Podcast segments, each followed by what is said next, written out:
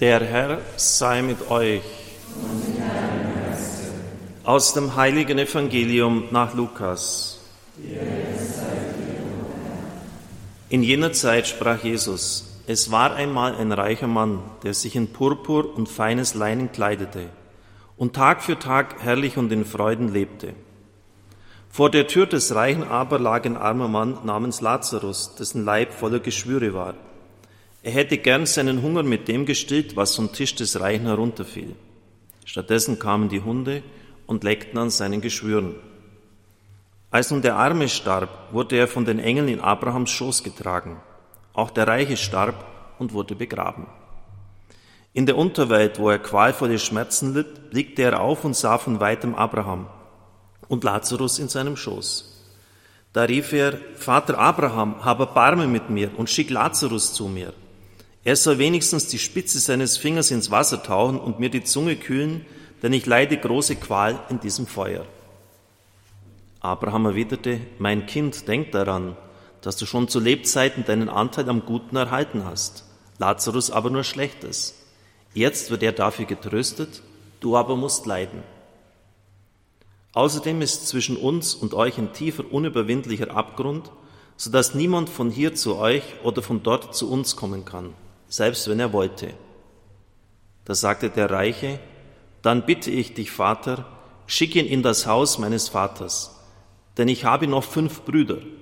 Er soll sie warnen, damit nicht auch sie an diesen Ort der Qual kommen. Abraham aber sagte, sie haben Mose und die Propheten, auf die sollen sie hören. Er erwiderte, nein, Vater Abraham, nur wenn einer von den Toten zu ihnen kommt, werden sie umkehren. Darauf sagte Abraham, wenn sie auf Mose und die Propheten nicht hören, werden sie sich auch nicht überzeugen lassen, wenn einer von den Toten aufersteht. Evangelium unseres Herrn Jesus Christus.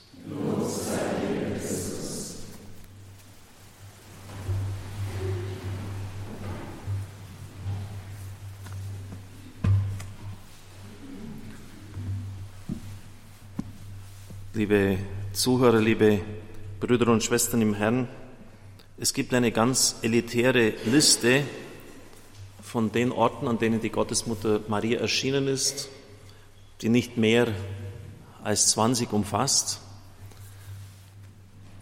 Wenn man bedenkt, an wie vielen Orten die Mutter Gottes sonst noch angeblich erschienen sei, ist das wirklich sehr, sehr wenig. Ich habe hier ein Buch, Erscheinungen und Botschaften der Gottesmutter Maria, da ist alles dokumentiert was in zwei Jahrtausenden geschehen ist.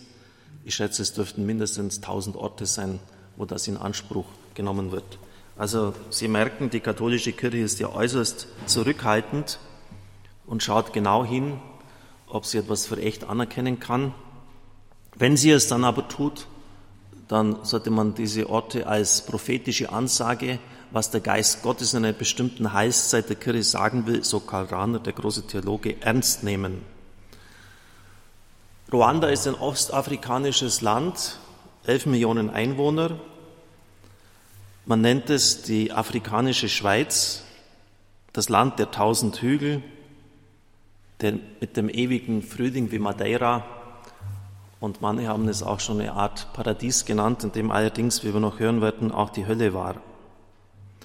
Es ist ein armes Land mit einer sehr hohen AIDS-Rate und war früher eine deutsche Kolonie. Die Kolonialzeit wird heute oft verklärt im Unterschied zu der der Belgier.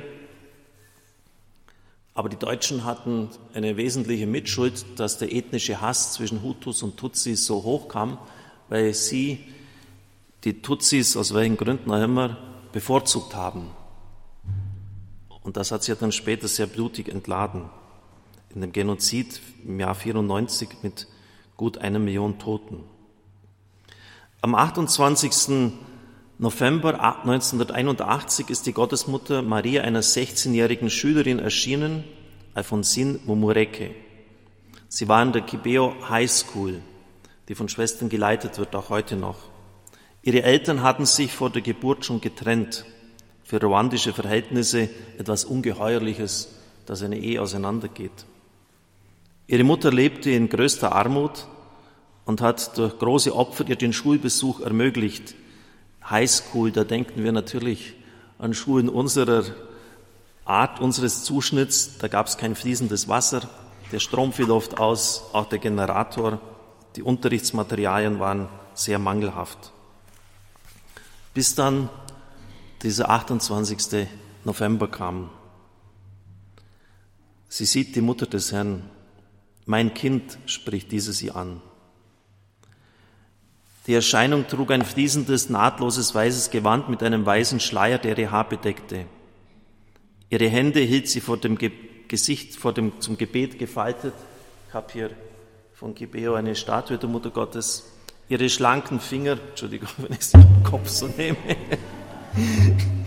ihre schlanken Finger zeigten himmelwärts. In Lourdes gibt es Madonnen, da können Sie den Kopf noch abschrauben. Also das ist noch viel schlimmer. Die Frau war barfuß wie eine gewöhnliche Frau aus dem Dorf, doch ihre Haut war makellos und so vollkommen, dass man ihre Farbe nicht bestimmen konnte. Diese wunderschöne Gestalt näherte sich dem Mädchen, ohne dass ihre Füße den Boden berührten. Liebe strömte in Wellen von der majestätischen Dame aus und umfing Alfonsin wie die liebevolle Umarmung einer Mutter. Die Angst verschwand vollkommen, stattdessen war unvorstellbare Freude da. Sie war in der Gegenwart des Göttlichen, sank auf die Knie und fragte sie, wer sind Sie? Ich bin die Mutter des Wortes. Jeder Erscheinungsort hat ja einen besonderen Titel, auch für die Maria ein besonderes Merkmal, die Mutter des Wortes. Gemeint ist Jesus Christus, er ist das ewige Wort des Vaters. Wir werden das dem Bischof, wenn er hier ist, dann sicher auch näher fragen, wie das zu verstehen ist. Und Sie dürfen sich am Mittwoch auch an den Bischof selbst wenden.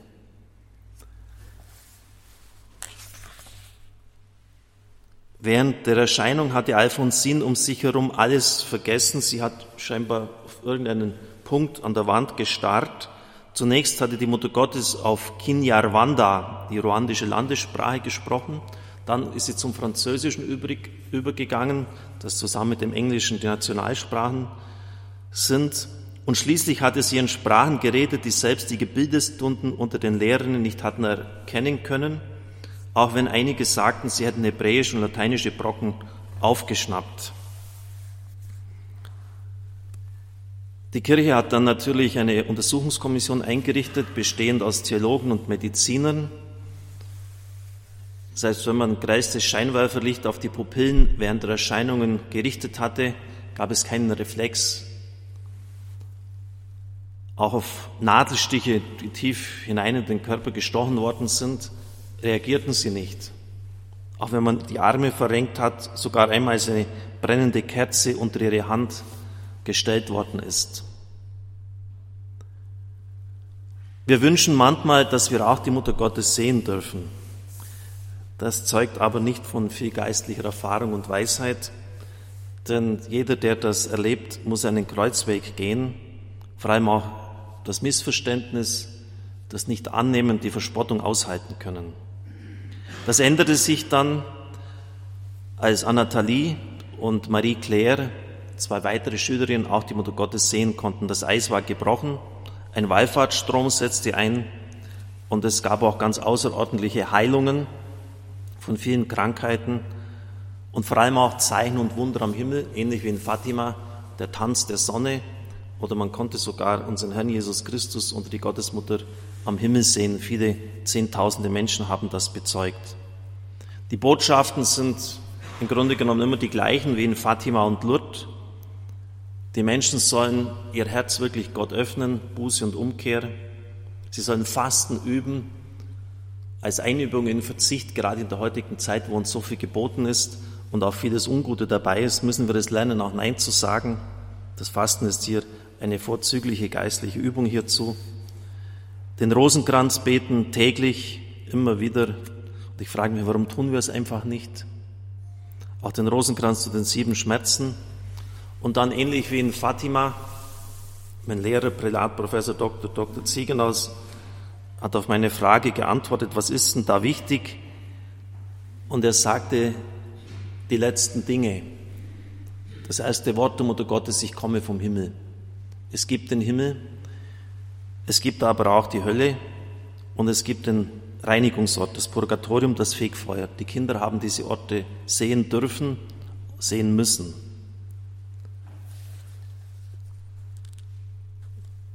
Die junge Frau hatte auch sehr ernste Botschaften überbracht, zum Beispiel die Warnung, dass die Zeit der Menschen auf der Erde sich ihrem Ende zuneige und dass viele ihrer Kinder der Sünde verfallen seien.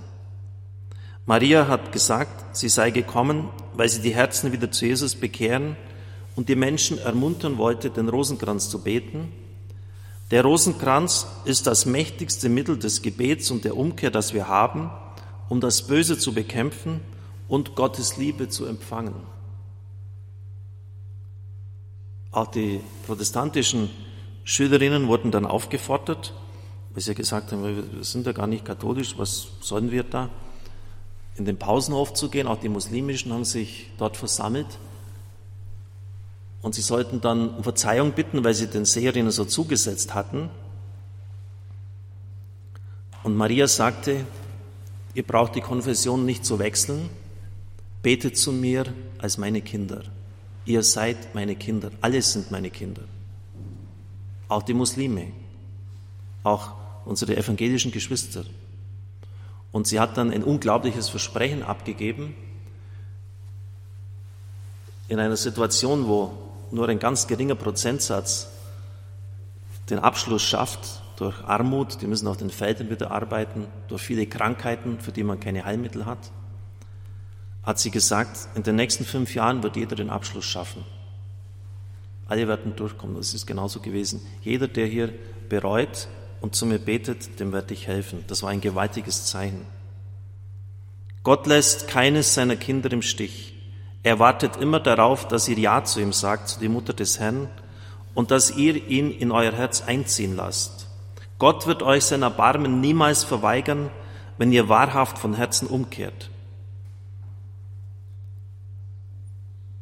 Der Herr richtet euch aus, dass das Leben auf der Erde nur einen Moment lang dauert, das Leben im Himmel dagegen ewig ist. Deshalb müsst ihr beten. Niemand wird allein durch gute Taten, durch besondere Spenden oder durch Zugeständnisse in den Himmel kommen. Der Weg, der zum Himmel führt, geht über die Gebete, die von Herzen kommen. Die von Herzen kommen. Es nützt nichts, einfach nur mechanisch etwas runterzurattern, sondern wir sollen uns bitte schön wirklich im Gebet sammeln den Schutzengel bitten, dass er mitbetet und dann in einer Zeit des inneren Ruhigwerdens ganz intensiv zu Herrn beten und bitten, dass er unser Herz berührt. Es sind auch sehr konkrete Gebetsanleitungen gegeben worden. Überhaupt wäre es da interessant, diese Botschaften ihrer Gesamtheit auch mal zu sehen. Im deutschsprachigen Raum sind sie bisher noch nicht veröffentlicht worden.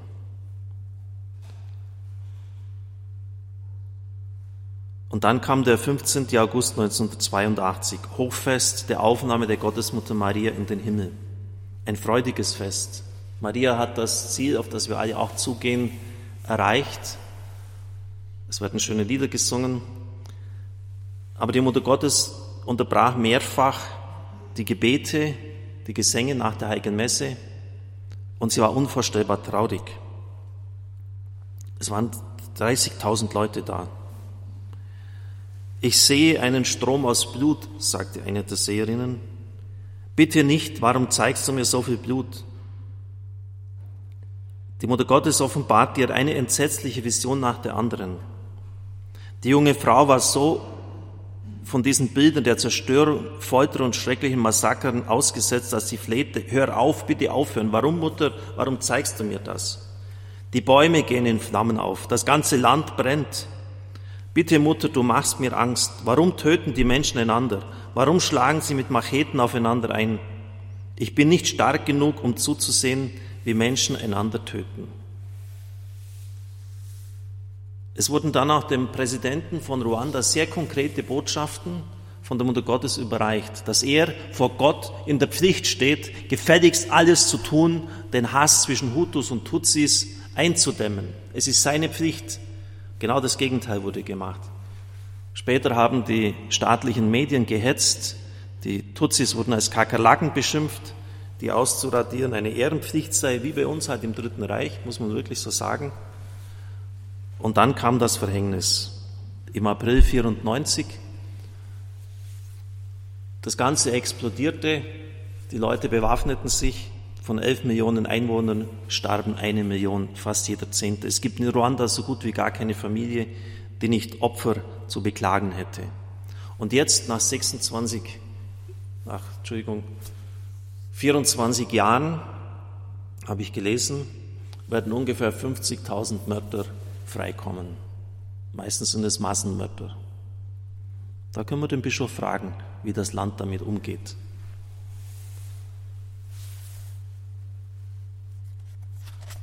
Hören wir auch hier nochmal die Botschaft der Mutter des Herrn.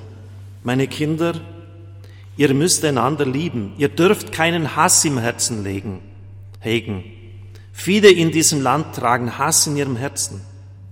Ihr müsst eure eigenen Herzen mit der Liebe meines Sohnes reinigen. Betet, Kinder, betet zu mir und ich werde euch helfen. Ein kleines Körnchen Zorn wird zu einem großen Baum des Hasses. Dieser Zorn verdunkelt Gottes Licht und stürzt euch in die Finsternis.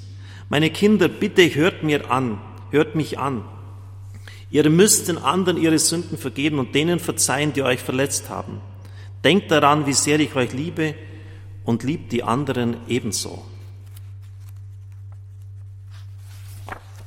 Und dann, als das Verhängnis schon seinen Lauf begonnen hatte, die Mörder schon unterwegs waren, die Tore des Himmels stehen offen und eure Brüder und Schwestern, die heute abgeschlachtet wurden, sind heute Abend bei mir. Weint nicht um die, die ihr verloren habt, weint um die, die zurückbleiben. Sie werden schwer an den Folgen ihrer Taten tragen, während die, die umgekommen sind, mit mir heute Abend im Paradies sind. Kämpft weiter, ihr werdet siegen. Ich bin immer noch bei euch. Das Böse, das Ruanda in entzweiris, ging auch an Kibeo nicht vorbei. Über 25.000 Menschen wurden genau an dem Ort abgeschlachtet, wo einst Pilger gekniet und zur Jungfrau Maria gebetet hatten. Ihre Leichen wurden in Massengräber geworfen und tränkten den Boden mit unschuldigem Blut. Das Grauen forderte auch das Leben von mehreren Sehern. Marie Claire, die 1987 geheiratet hatte, wollte ihren Mann zu Hilfe eilen, als Herrscherin fortschleppen wollten. Sie wurde auf der Stelle getötet. Segatashia, der ehemals heidnische Junge, des Lesens und Schreibens unkundig, wurde von einer Todesschwadron den Kopf geschossen. Stefania, die jüngste der maranischen Seherinnen, verschwand während des Holocausts. Man hat sie nie wieder gesehen. Liebe Brüder und Schwestern im Herrn, es geht aber nicht nur um diesen Genozid, sondern es geht auch um Sexualethik. Damals war AIDS noch nicht ausgebrochen, aber die Mutter Gottes sagte, dass auch das kommen würde, wenn die Menschen sich nicht ändern. Und jetzt kommt eine Botschaft, die fällt so restlos aus der Zeit heraus, das ist so restlos antiquiert, weil die jungen Leute heute komplett meinen, sie könnten in der Sexualität gerade tun und lassen, was sie wollten. Der Herr selbst sagte, die jungen Leute müssen aufhören, ihre Körper wie Spielzeug und zum Vergnügen benutzen.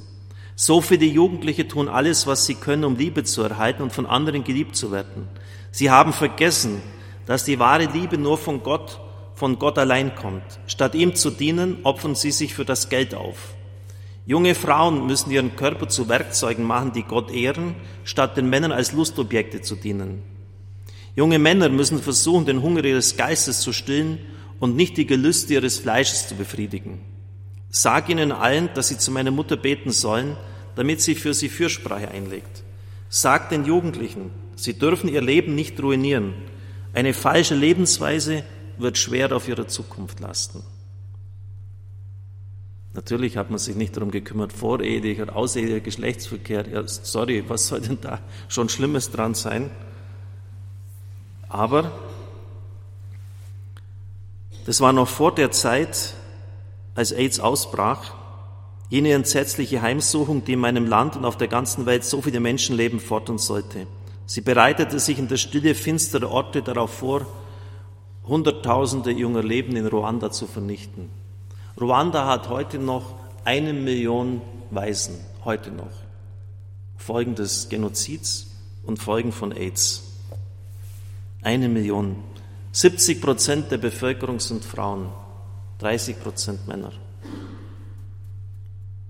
Liebe Brüder und Schwestern im Herrn, das sind die Konsequenzen, wenn wir einfach meinen, wir könnten tun und lassen, was wir wollen. Bei uns, wenn wir ehrlich sind, ist ja in Bezug auf den letzteren Punkt vieles nicht anders. Ein Drittel der Nachfragen bei Google geht um Pornografie, um eine ausufernd gelebte Sexualität.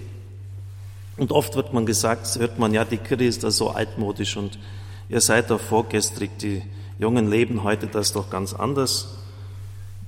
Das ist, das ist richtig. In der, unserer Zeitung hier Saufen, Kiffen, Lieben wird dargelegt, wie 15-Jährige heute Alkohol, Drogen, Partys, die aus dem Ruder laufen, feiern und wie das kein Extrembeispiel ist, sondern fast schon Normalzustand in den Städten. Da müssen wir umkehren, liebe Brüder und Schwestern im Herrn.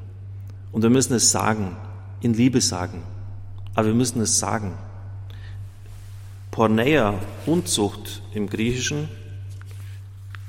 kommt im Neuen Testament oft vor, meint außer- und vorehelichen Geschlechtsverkehr.